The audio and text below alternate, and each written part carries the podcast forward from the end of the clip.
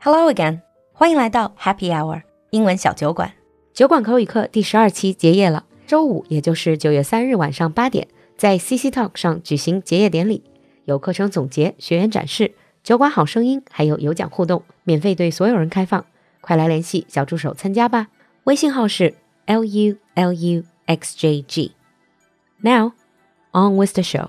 Hi everyone and welcome back to America Under the Microscope。欢迎你又回到闲话美国。Hi James。 Hi, Lulu. Hi, everyone. So what are we going to talk about today? So, if I ask you, if you were to think of a country that has dangerous animals, what country would that be? Definitely Australia. Before I traveled to Australia, my Australian friends were saying basically everything can potentially kill you in the wild. Hmm, Yeah, I heard that too. Those kangaroos can kick pretty hard.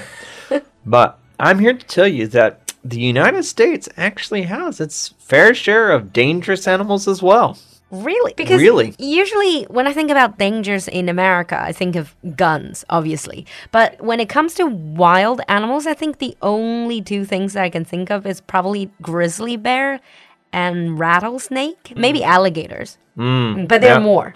There are more. There are plenty more dangerous animals than we're going to be talking about them today. Okay. But first of all, let me ask you when you say dangerous, do you mean they attack humans or they bite humans? Yeah. So by dangerous, what I mean is a couple of things. First one, are they venomous? Venomous, 就是有毒的, Right. like spiders and snakes. Yes, that's Hmm. one. And the second is a likeliness to attack people. Ah. Because not all the animals we'll talk about today are venomous. In fact, most of them, I would say, aren't venomous. Uh-huh. However, they will attack you in certain situations. Yeah, sure. I mean, it's a fascinating topic, actually, and it's so far away from my everyday life. Let's start with the big animals, since my impression of the dangerous animals in the United States, it's a grizzly bear. Grizzly basically means, what, brown? Or I don't know the meaning of grizzly bear. they're- to be they're honest, brown. They're brown. big, round Bears. Mm. really big. So America has a few different kind of bears. We have black bears, brown bears, and grizzly bears. Of these, grizzlies are the most dangerous and they are the most aggressive. where can you see them? The Rocky Mountain Range area. Oh. So this would be in areas like in Montana, Wyoming, Idaho, a few places like that. Because sometimes you see that people go camping and then they will encounter grizzly. Right. So for the bears, like grizzly, bears generally what you want to do if you see a bear, back away slowly.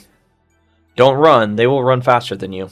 Really? Yes, bears can run quite quickly. Wow, 就是刷新我的对自然 They're not, they're not slow at I all. thought they'd like because they're huge, they move slowly. Now, usually black bear attacks are caused by like people just startling them, Ah, trying to get too close, things like this. okay. But can I ask a really random question? Of course, Grizzly is Yogi Yogi Bear? I think grizzly? Yogi Bear is supposed to just be a simple brown bear. Ah, well, that's why he's friendly.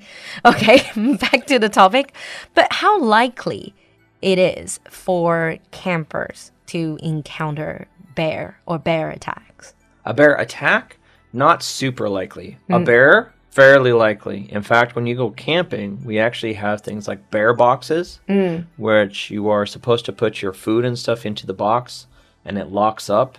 It's supposed to prevent the smell getting out so the bears won't notice it. Oh, so they're attracted by Smell, oh, yeah. smell. Ah, and does playing dead help? For grizzly bears, yes. For black bears, no. Okay. So- you have to remember the color. for black black bears and brown bears, your best bet is just to hold yourself into a ball and let them play with you for a little bit, Oh, and then they'll go away. let them play with you? Yes. A Okay. grizzly bear, your best bet is to play dead. I see. But that's not the best advice because likely they're going to test it and kill you. okay. But that's bear. Mm. And that sounds like a different, completely opposite tactic when compared with when you encounter like mountain lions. Right. Mountain lions, which are a big cat, I mean, they're not as big as African lions. They're not the lions we see, like Lion K- No, no, no, Kings no, or no. Lion. Uh, but they are a big cat. and they are strong enough to attack and they can kill people, although that's fairly rare, but they will injure people. My mother was injured by a mountain lion. Mountain lion. Oh, Wow. Yeah. To try to eat her dogs. Oh. wow. Yeah. But for that, you need to sort of really expand yourself and try to yeah, look for big. a lot of these is like mountain lions. Your best bet is actually be big Mm. because they don't normally they are skittish or not sk- skittish is a good word around humans, Mm. meaning that they will try to stay away from humans because we're not their food, Mm.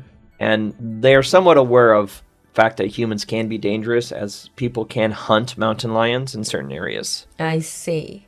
but there are attacks just like if you startled them in nature they can attack you So you need to sort of frighten them away.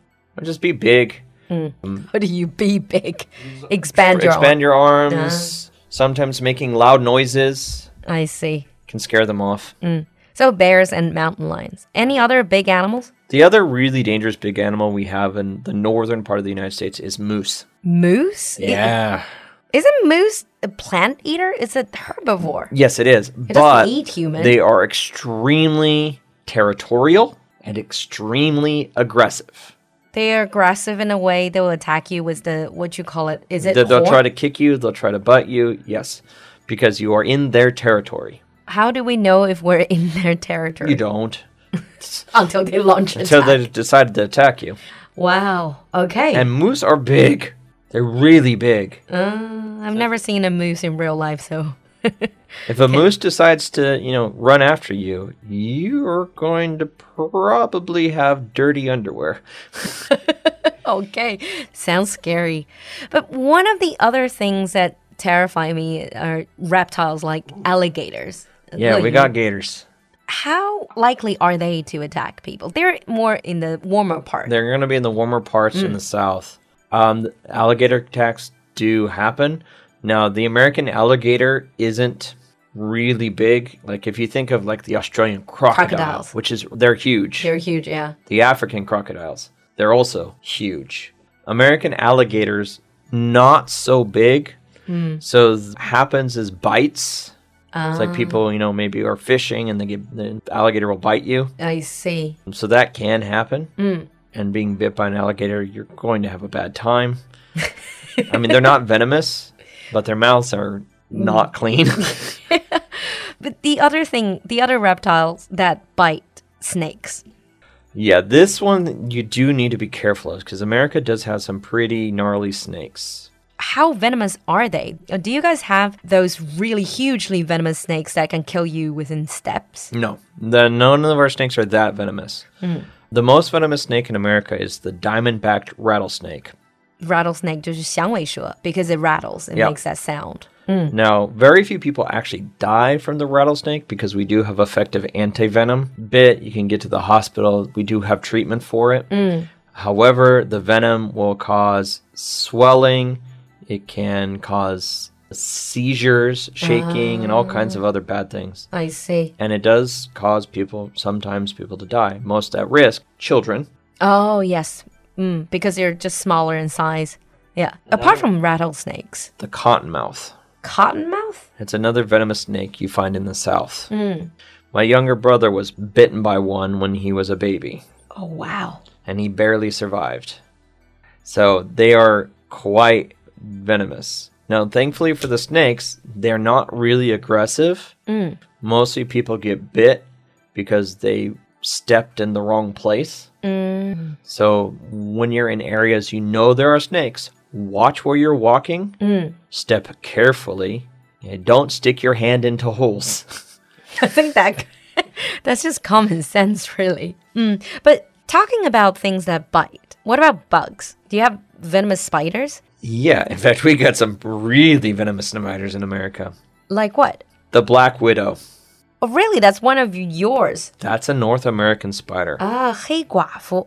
Y- You know, when I was growing up reading some nature books, Black Widow, it almost makes me feel like they will kill you instantaneously. No, that it's if you get bit by a black widow as an adult, it will not kill you unless you're allergic to it. uh, but it's not going to be fun. I'm sure. So you have to go to the ER. You're most likely going to the ER. Where I grew up, we had black widows, um, and the spider below this, which is a brown recluse, which is the second most venomous spider in America. The brown recluse bite hurts a lot, but the brown recluse bite will eat your skin. So it, it gives you a big sore on your bite mark, so it hurts. Ew. So for yeah, both of these bites, you are going to go see the doctor to make sure you're not going to have a bad reaction. that So- sounds terrible. Where I'm from, you check your shoes before you put them on. Because ah yes, They like shoes. yes, because that's what they tell you in Australia as well. Yeah, dark, kind of warm places where they can hide. Yeah, check your shoes. Ooh. And on top of that, we also have scorpions. scorpions i know scorpions they sting and their sting can be pretty horrible but they don't necessarily kill you do Like they yeah, they're just like spiders. If you're allergic to the venom, they can kill you. We got some venomous ones in America. They won't kill you, but they will. You'll have a bad day. Because in America, we have the small little ones, and we have the big emperor scorpions that are the big black ones. and the ones you need to be careful of, the little guys. ah the little guys the little guys are more venomous than the big black ones. sometimes that's what happens in nature isn't it it's the little ones that you have to watch out for But the most dangerous bug in America is not a spider, it is not a scorpion. okay It is the tick. isn't tick very small Ticks are the tiny bugs that latch onto your skin and suck your blood. Now, what makes ticks dangerous in America is they carry Lyme disease. i've heard of that disease a lot I- actually i think a while ago some celebrities are saying that they got lyme disease what is actually lyme disease It's a really nasty, I'm not sure if it's a virus or bacteria, but it's a really nasty bug that causes all kinds of stuff problems. It can cause neurological problems, and it takes forever f- to get over it. It can leave lasting effects, chronic effects. And that's all from uh, the Yeah, the ticks carry bite. them. Ah, I Yes. see. I see. All right, that's enough to give me plenty of nightmares about nature and then also kind of scare me off from going too much into the wildlife in America. We got pretty things too. Yeah, I'm sure you do. So let's wrap up here. And in the advanced episode, we're going to go into perhaps how to actually stay safe and some of the other relevant topics. Hmm, Sounds great. If you have ever seen these animals while you're in the United States, or if you're interested, leave us a comment in the comment section. We'll see you next time. Bye bye. Bye. 今天的节目你喜欢吗？赶快联系小助手加入酒馆社群吧。小助手的微信号是 l u l u x j g，我们在酒馆等你。